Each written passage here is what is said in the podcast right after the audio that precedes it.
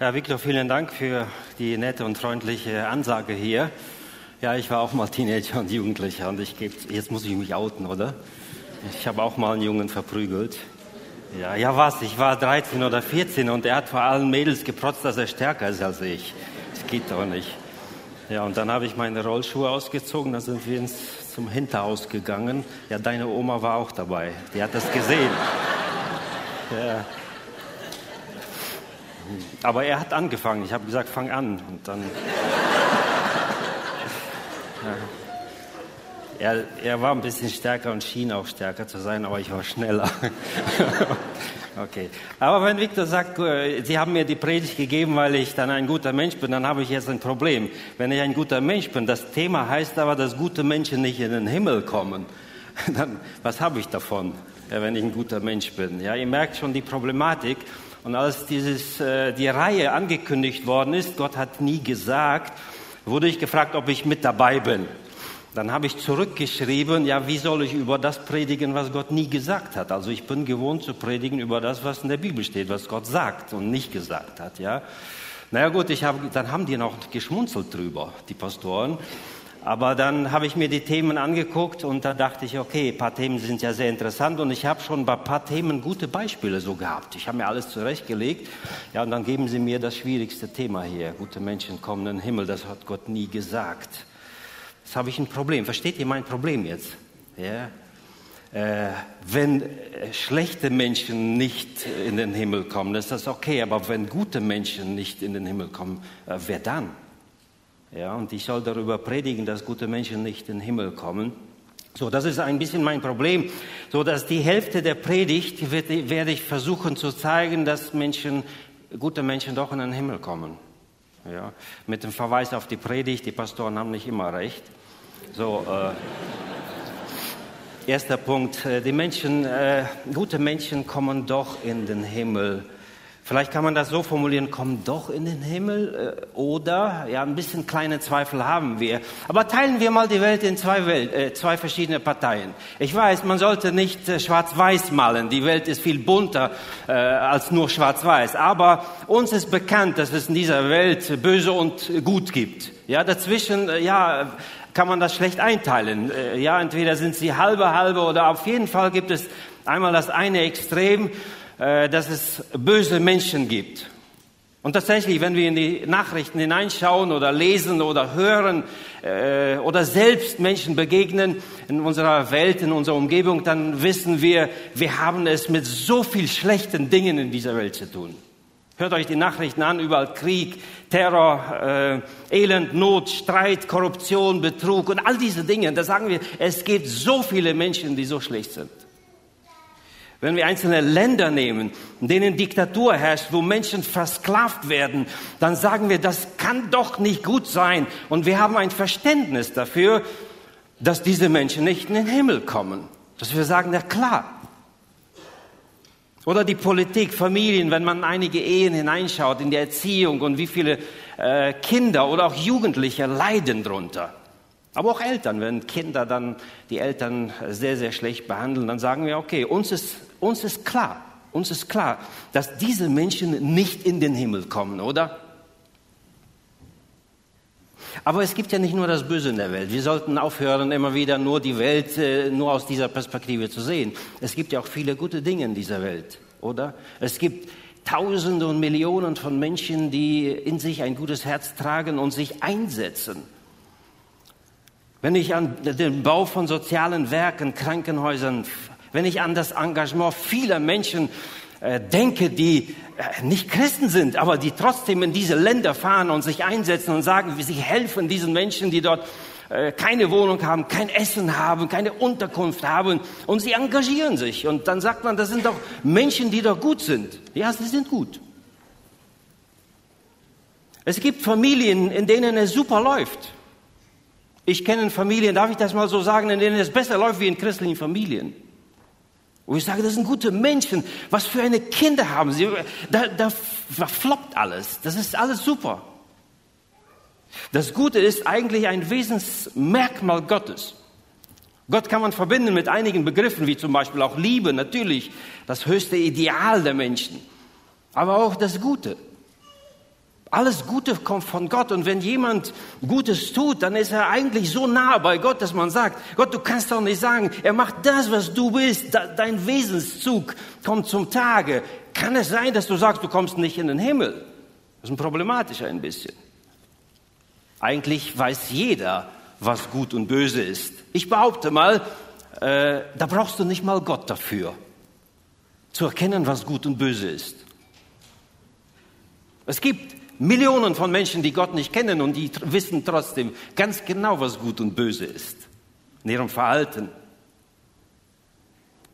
Paulus spricht das an in Römer Kapitel 2. Er spricht über, wir kommen noch auf diese Stelle auch zu sprechen, er spricht über das Gericht Gottes, wie er das beurteilen wird, die Menschheit, ja, zwischen diesen zwei Polen, gut und schlecht. Und er sagt, äh, jeder Mensch hat ein Gewissen. Da brauchst du nicht mal Gott, aber der Mensch ist so gebaut, weil er Gottes Schöpfung ist. Er ist seine, sein Ebenbild, auch wenn durch den Sündenfall vieles kaputt gegangen ist und verzehrt worden ist. Aber der Mensch ist immer noch das Ebenbild Gottes. wenn er Ebenbild Gottes ist, dann hat er in sich, trägt er irgendwo eine Ahnung davon, was gut ist. Und in den meisten Fällen versucht er auch gut zu sein. Wir haben also in der Bibel einige Texte, die im Zusammenhang mit gut, guten Menschen oder schlechten Menschen und im Zusammenhang mit dem Endgericht, mit dem letzten Urteil Gottes über die Menschheit stehen. Und schaut mal, was hier steht. Lesen wir kurz. Römer Kapitel 2, 5 bis 10. Du aber mit deinem verstockten und unbußfertigen Herzen häufst dir selbst Zorn an für den Tag des Zorns und der Offenbarung des gerechten Gerichtes Gottes, der einem jeden geben wird, wonach? Nach seinen Werken. Ewiges Leben denen, die in aller Geduld mit guten Werken trachten nach Herrlichkeit, Ehre und unvergänglichem Leben. Zorn und Grimm aber denen, die streitsüchtig sind und der Wahrheit nicht gehorchen, gehorchen aber der Ungerechtigkeit. Trübsal und Angst über alle Seelen der Menschen, die Böses tun. Zuerst den Juden, und auch den Griechen. Die Juden waren Gottes Volk, sie gehörten zu ihm. Und Paulus sagt, auch sie werden hier gefragt werden, warst du gut oder böse? Und das ist die Grundlage dafür, wie ich richten werde, ob du in die Herrlichkeit kommst oder nicht. Die Griechen, wir leben ja, oder Jesus lebt ja in der Zeit, äh, äh wo das die griechische Sprache äh, zu Hause war. Die Griechen waren quasi so ein ähm, ja, ein Ausdruck für alle Heiden, alle Ungläubigen. Und da muss man sagen, ja, auch die Griechen werden ja danach beurteilt werden. Und Paulus sagt, es ist egal, Jude oder nicht. Gut oder schlecht spielt eine Rolle. Vers 10, Herrlichkeit aber und Ehre und Frieden allen denen, die das Gute tun. Zuerst den Juden und ebenso auch den Griechen. So, wir haben also hier einen Text, der sagt, Moment mal, Moment mal, stimmt die Aussage unserer Predigtreihe hier? Gute Menschen kommen nicht in den Himmel. Epheser 6, Vers 8 heißt es, was an jeder Gutes tut, das wird er von dem Herrn empfangen. Hast du Gutes getan, wird Gott dir Gutes tun. Denken wir mal einen, an einen äh, sehr wichtigen Text. Jesus sitzt eines Tages mit seinen Jüngern am Ende seiner Wirkungszeit hier auf dieser Erde. Er hat seine Jünger vorbereitet und jetzt geht es Richtung Kreuz, Richtung Jerusalem und er beginnt sie in besonderer Weise zur Schule. Und eines Tages nimmt er sie äh, auf den Ölberg. Der Ölberg liegt gegenüber dem prachtvollen Tempel damals, der später zerstört worden ist. Und die Jünger sind begeistert von diesem Tempel und äh, sie denken, jetzt beginnt das Reich Gottes und Gott baut hier mit uns sein Reich. Und Jesus muss ihnen sagen, dieser Tempel wird zerbrochen werden. Und 70 nach Christus geschah es auch. Und Jesus beginnt bei diesem Ereignis, bei dem, wie sich das entwickeln wird. Und er sagt, ja, es wird eine schwierige Zeit sein. Ihr werdet fliehen müssen. Es wird eine sehr schwierige Zeit sein. Und er zieht diesen Faden bis zu seiner Wiederkunft. Und erwähnt auch in diesem Zusammenhang äh, das Gericht Gottes. Da ist natürlich für uns interessant zu wissen, was ist der Maßstab für das Gericht, dass einer links und rechts kommt, gut und schlecht. Und er nennt ein, ein, ein Bild, er gebraucht ein Bild. Er sagt, nehmen wir ein Bild von den Schafen und äh, von den Böcken. Jeder Hirte wusste, dass die Schafe und Böcke äh, tagsüber auf der Weide zusammen waren. Aber nachts wurden sie getrennt, weil es gibt keine Ruhe für die Lämmer, wenn die Böcke dabei waren. So. Und jeder Hirte wusste, wenn ich nach Hause komme, heißt es, damit ich Ruhe habe und auch allein so viele in einem Stall geht gar nicht, muss ich sie trennen. Und er stand vor der Pforte und hat gesagt, Schaf hierhin, Bock hierhin. So. Und Jesus sagt, schaut mal, die Schafe, das sind die guten Menschen und die Böcke, das sind die schlechten Menschen. Die Schafe sind diejenigen, die armen, armen Menschen geholfen haben. Und äh, es ist eine lange Rede, die Jesus hier entwickelt, aber er sagt, ja, diese Menschen würden sagen, ja, Jesus, wo haben wir dir Gutes getan? Sagt er, nein, nein, pass auf, da gab es Menschen, die hungrig sind und du hast ihnen Essen gegeben. Da waren Menschen, die durstig gewesen, du hast ihnen zu trinken gegeben. Da waren Menschen, die keine Kleider hatten, die gefroren haben, du hast ihnen geholfen, das hast du mir getan. Du bist ein guter Mensch. Geh hier ein in diese Seite, weil hier sind die Leute, die in den Himmel kommen. Aber hier sind die Leute auf dieser Seite. Sie haben gesehen, da gibt es jemanden, der hungrig ist, durstig ist, nicht gekleidet ist. Aber sie haben kein Herz für sie gehabt. Jesus kennt das. Und sie gehören hierhin nicht ein. So, man könnte sagen, Jesus, es ist doch klar, hier werden die guten Werke, je nachdem, wie wer gelebt hat, als Grundlage dafür genommen, dass du sagst, du kommst in den Himmel oder du kommst nicht in den Himmel. In 3. Johannes 11 heißt es sogar, wer Gutes tut, ist von Gott. Kann doch nicht sein, dass jemand, der Gutes tut, von Gott ist, dann doch nicht in den Himmel kommt, zu Gott, der gut ist. Es gibt viele gute Menschen in dieser Welt und wenn man ihnen sagt, dass sie sich bekehren sollen, oder ihr Leben ändern müssen, dann kommt die Frage, warum? Ich verstehe diese Frage teilweise.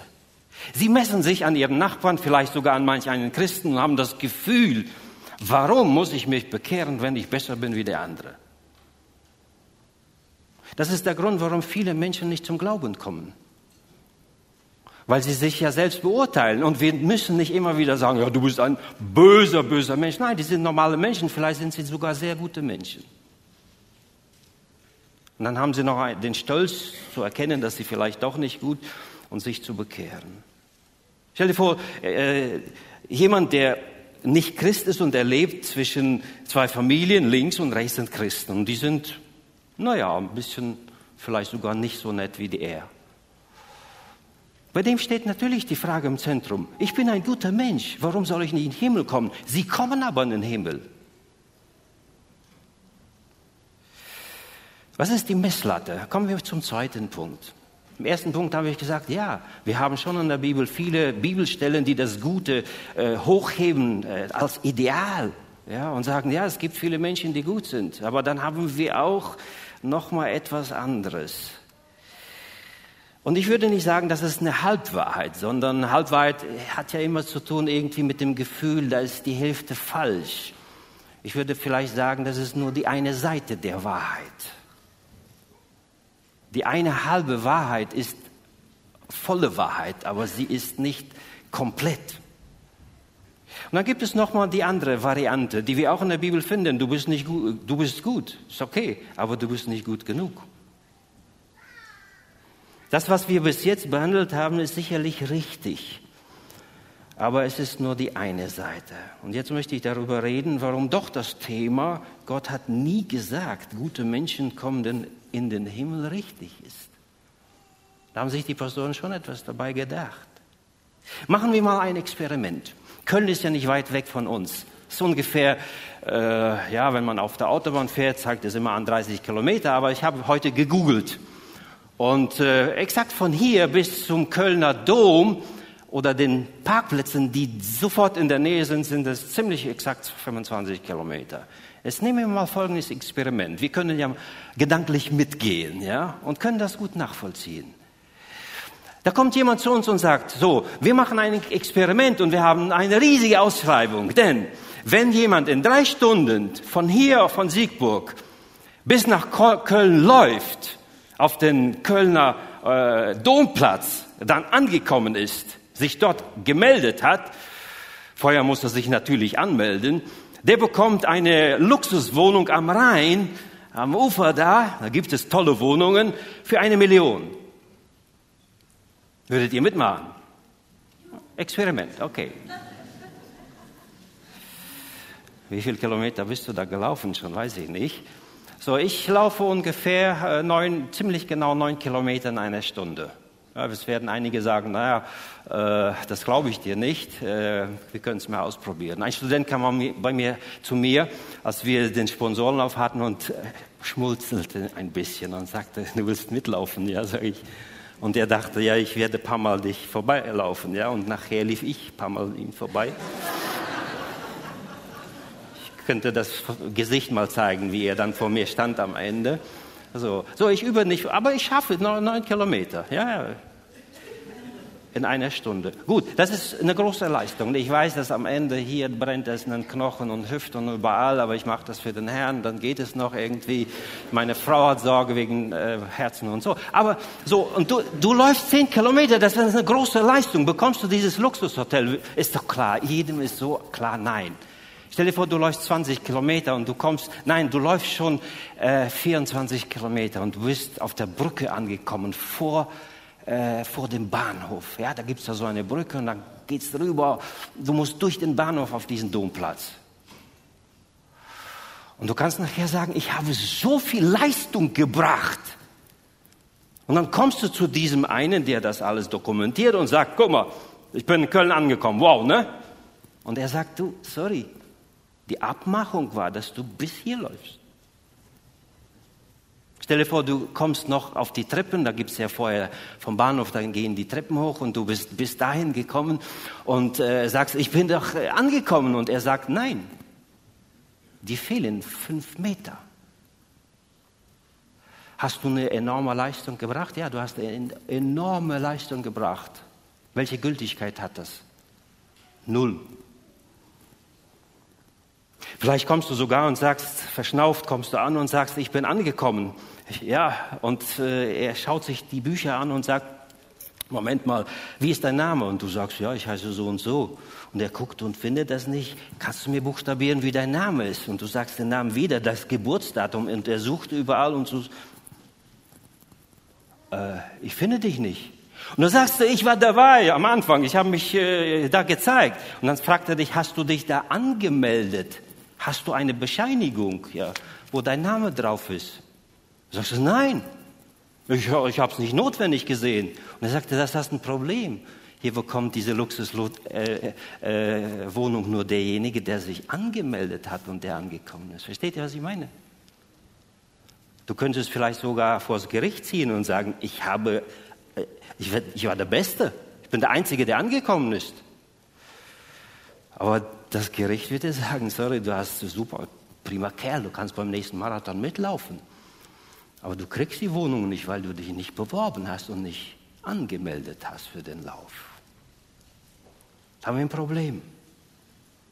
Du kannst auch nicht hingehen, wenn eine Bank sagt, wer 200.000 auf meinem Konto hat und äh, der kann sich bei mir uns melden und der bekommt 100.000 dazu und dann äh, kann er sich ein Haus bauen, ja. Und du hast auf der Sparda-Bank 200.000 liegen, du gehst zu der Bank, die das ausgeschrieben hat, ja, und sagst, ich habe 200.000, ja, und ich will jetzt diese 100.000 haben. Die Bank wird dich anschauen, also nicht die Bank, die Leute, ja wird dich anschauen und sagen, wo haben Sie diese 200.000 liegen? Du wirst sagen, ja, bei der Sparda-Bank. Was haben wir damit zu tun, wird die Bank sagen. Du hast Kapital gesammelt, aber das liegt nicht auf unserem Konto. In Römer 8, 3, Vers 12 heißt es, da ist keiner, der Gutes tut, auch nicht einer. Du kannst dir Leistungen bringen, wie viel du willst, aber mit wem misst du dich? Mit Gott? Paulus spricht über sich. Die Gemeinde in Korinth war manchmal nicht nett zu ihm. Sie haben viele Vorwürfe gemacht, weil sie alles falsch gemacht und so weiter. Und dann sagt er irgendwann im ersten Korintherbrief, Kapitel 4, Vers 4, ich bin mir zwar nichts bewusst, aber darin bin ich noch nicht gerechtfertigt. Selbst wenn ich nicht weiß, dass ich irgendwo einen Fehler gemacht habe, Gott guckt genauer nach und er findet Fehler. Gerade der Römerbrief und der Galaterbrief, in dem Paulus über die Gesetze, über die Werke spricht, sagt er, wenn du versuchen willst, durch Werke, dadurch, dass du Gutes tust, in den Himmel zu kommen, dann musst du in allen Dingen absolut perfekt sein. Ansonsten geht das nicht. Der Weg also über das gute Tun wird ein problematischer Weg sein. Ich denke da an eine Geschichte von einem reichen Jüngling. Der reiche Jüngling, das lesen wir in, in, Matthäus Kapitel 19. Er kommt zu Jesus und ihn quält eine Frage, die wir auch behandeln hier. Wie komme ich in den Himmel, in das Reich Gottes? Er beginnt sogar mit einer netten Anrede, guter Meister, äh, was muss ich tun? Das Erste, was Jesus sagt, was nennst du mich gut? Es gibt nur einen, ein einziger ist gut und das ist Gott. Gott allein ist gut. Und wem misst du dich? Aber der Jüngling sagt, ja, äh, ich habe alle Gebote gehalten und ich glaube ihm. Ich glaube ihm, dass er nicht betrogen hat, dass er nicht gelogen hat, dass er nicht geklaut hat, dass er sein Kapital, er war reich, selbst erwirtschaftet hat. Und ihm war nicht bewusst, dass dort immer noch in seinem Leben irgendwas ist, was nicht so ganz dem entspricht, wie Gott ihn sehen würde.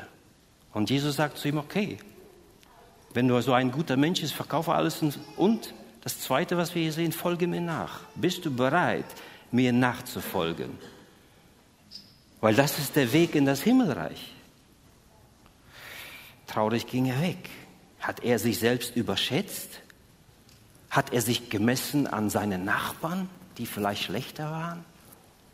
Hat ihm jemand gesagt, dass solche Menschen in den Himmel kommen? Da gibt es noch eine andere Geschichte, die fast noch faszinierender ist. Da kommt ein Schriftgelehrter und Pharisäer. Ein Pharisäer, der Schriftgelehrter ist. Er kannte sich in der Schrift aus. Und die Schriftgelehrten und Pharisäer waren so in den Augen Gottes nicht so sehr beliebt, weil sie ein komisches Leben geführt haben als Fromme. Aber er kommt zu Jesus und ist irgendwie überzeugt, dass Jesus eine besondere Person ist, dass er wahrscheinlich doch mehr ist, ein guter Lehrer, ein Messias. Denn er sagt, das, was du tust, kann eigentlich kein anderer machen außer er ist von Gott. Und dann äh, sehen wir, was Jesus ihm sagt. Sofort klar heraus, ziemlich am Anfang des Textes. Er sagt, Jesus antwortete und sprach zu ihm, wahrlich, wahrlich, ich sage dir, wenn jemand nicht von neuem geboren wird, so kann er das Reich Gottes nicht sehen. Wenn du, Nikodemus, nicht von neuem geboren, nicht wiedergeboren bist, diesen Begriff kennen wir auch, dann kannst du nicht in das Reich Gottes kommen, auch wenn du ein guter Pharisäer, ein Schriftgelehrter bist und der netteste Mann in deinem Dorf. Ich sage das nicht, das sagt Jesus. Und ein Vers weiter, sie diskutieren, sie reden darüber und diskutieren, was ist neu geboren zu sein. Und Jesus wiederholt das in Vers 5. Jesus antwortete, wahrlich, wahrlich, ich sage dir, wenn jemand nicht geboren wird aus Wasser und Geist, kann er nicht in das Reich Gottes kommen. Punkt.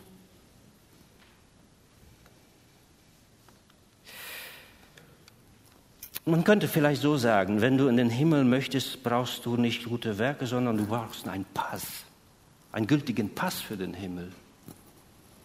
Schaut mal, meine Tochter, die ist jetzt Amerikanerin seit Dezember bin ich in der letzten Zeit so depressiv war, weil meine Tochter nicht hier wohnt. Ich vermisse sie und mein Enkelkind und den Schwiegersohn. Aber jetzt sind sie Amerikaner, ist sie beides, Deutsche und Amerikanerin. Und sie kann, kann ich hingehen und sagen, ich spreche gut Englisch, ich habe da einen Mann, ich habe eine Tochter, wir leben gut, wir zahlen gut, ich arbeite und alles. Ich kenne mich ein bisschen aus den USA. So, ich bin Amerikanerin. Geht nicht. Sie musste eine willentliche Entscheidung treffen ich will Amerikanerin werden. Und sie musste dann das Gedicht auferzählen, das ist so Eid, glaube ich, heißt es dann auch, ja, wo sie etwas dann schwören müssen und so weiter, dass sie Amerikaner werden wollen. Und dann musste sie, haben sie man ihren Kuli in die Hand gereicht und sagen, unterschreiben Sie. Und dann hat sie unterschrieben, seitdem ist sie feste Amerikanerin, hat einen Pass.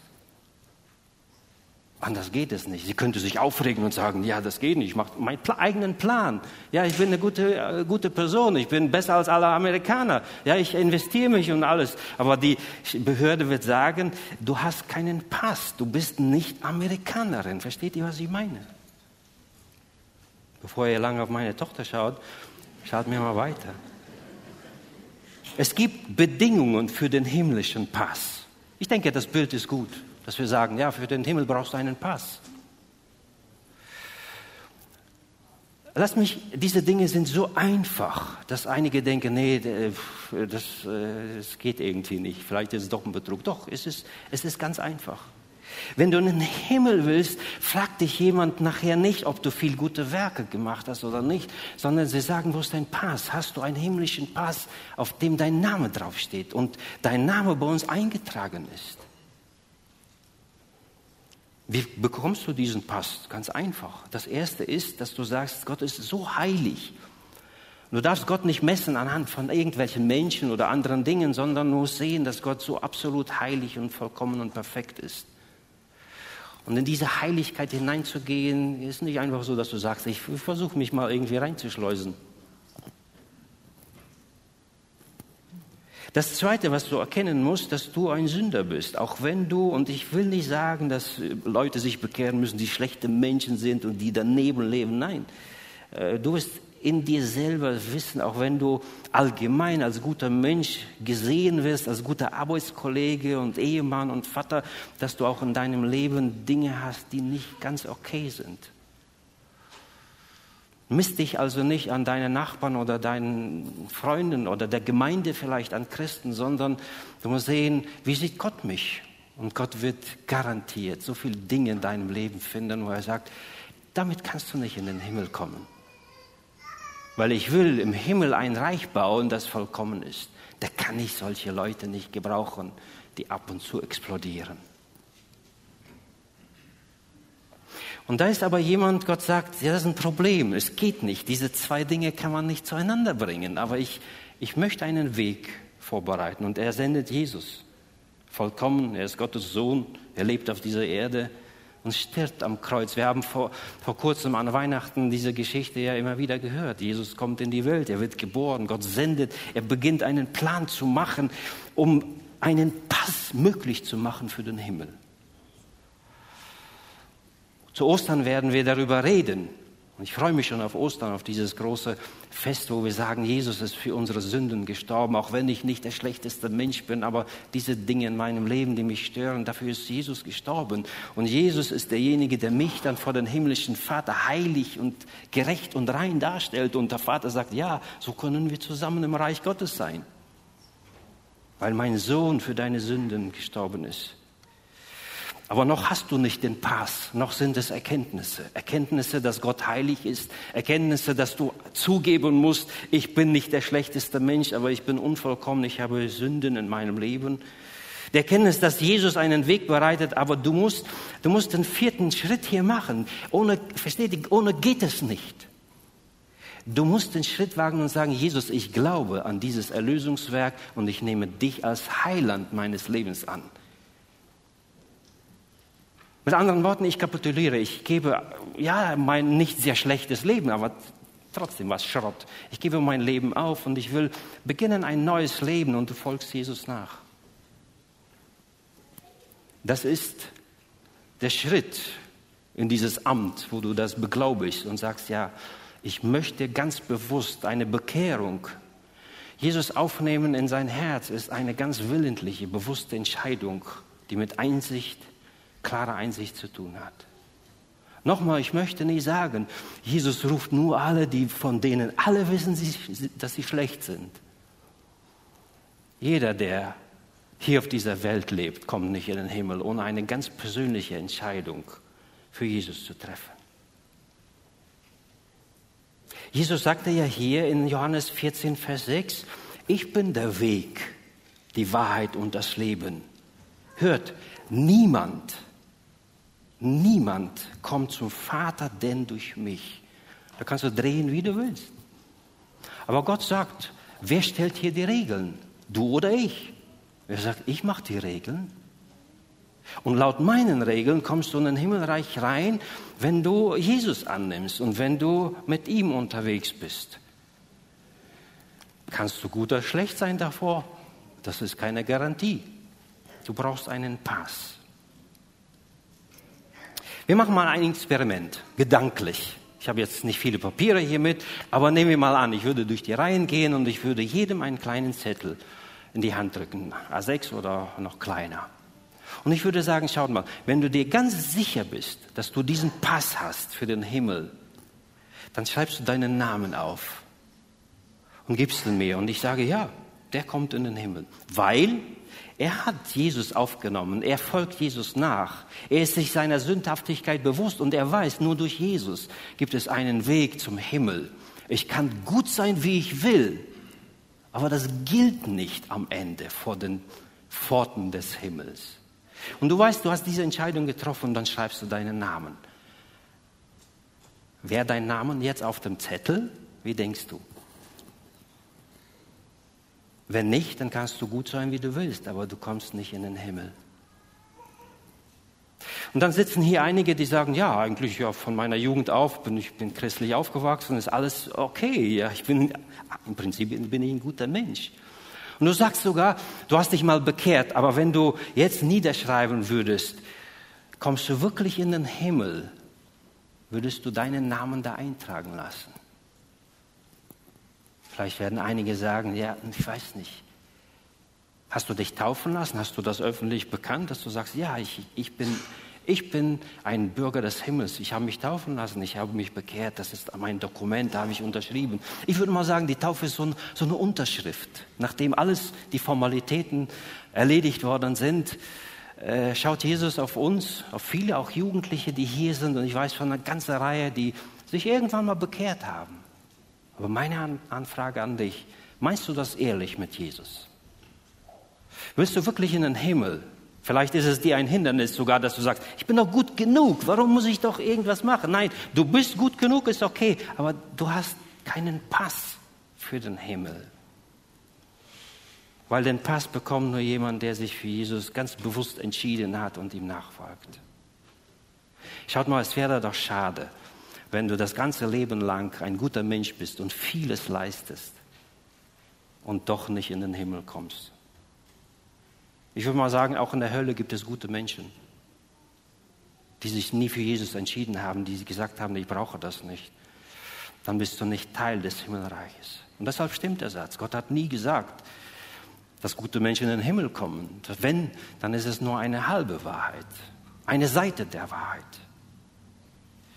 Bei diesen Aussagen ist es inklusive, dass jemand Jesus nachfolgt, dass er Jesus aufgenommen hat in sein Herz.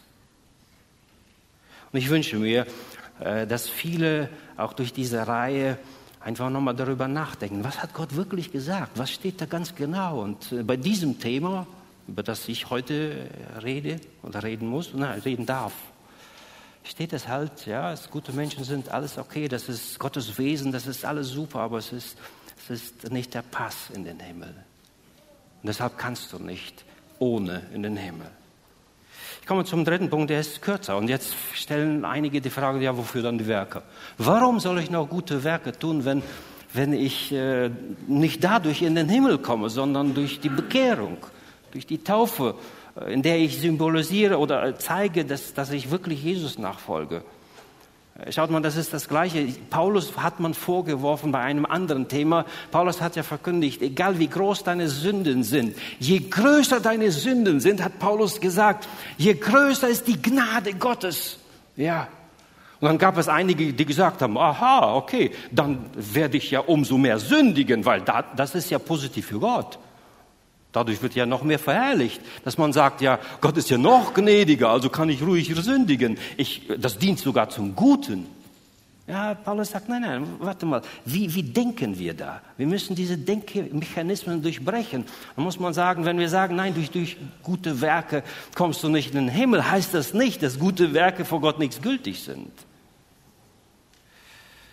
Ein Christ ist in der Regel ein guter Mensch. Das, so sollte es sein. Ein Christ, der sich für Jesus entscheidet und diesen Pass hat, der ist unterwegs im Auftrage Gottes. Und wenn Gott gut ist, dann ist es völlig das Normalste in der Welt, dass du als Christ sagst, ich kann nicht anders als gut sein. Wir haben eine ganze Reihe von Bibelstellen. Ich werde nur einige lesen und dann schließen wir auch, weil ich denke, dass das Wichtigste ist gesagt worden.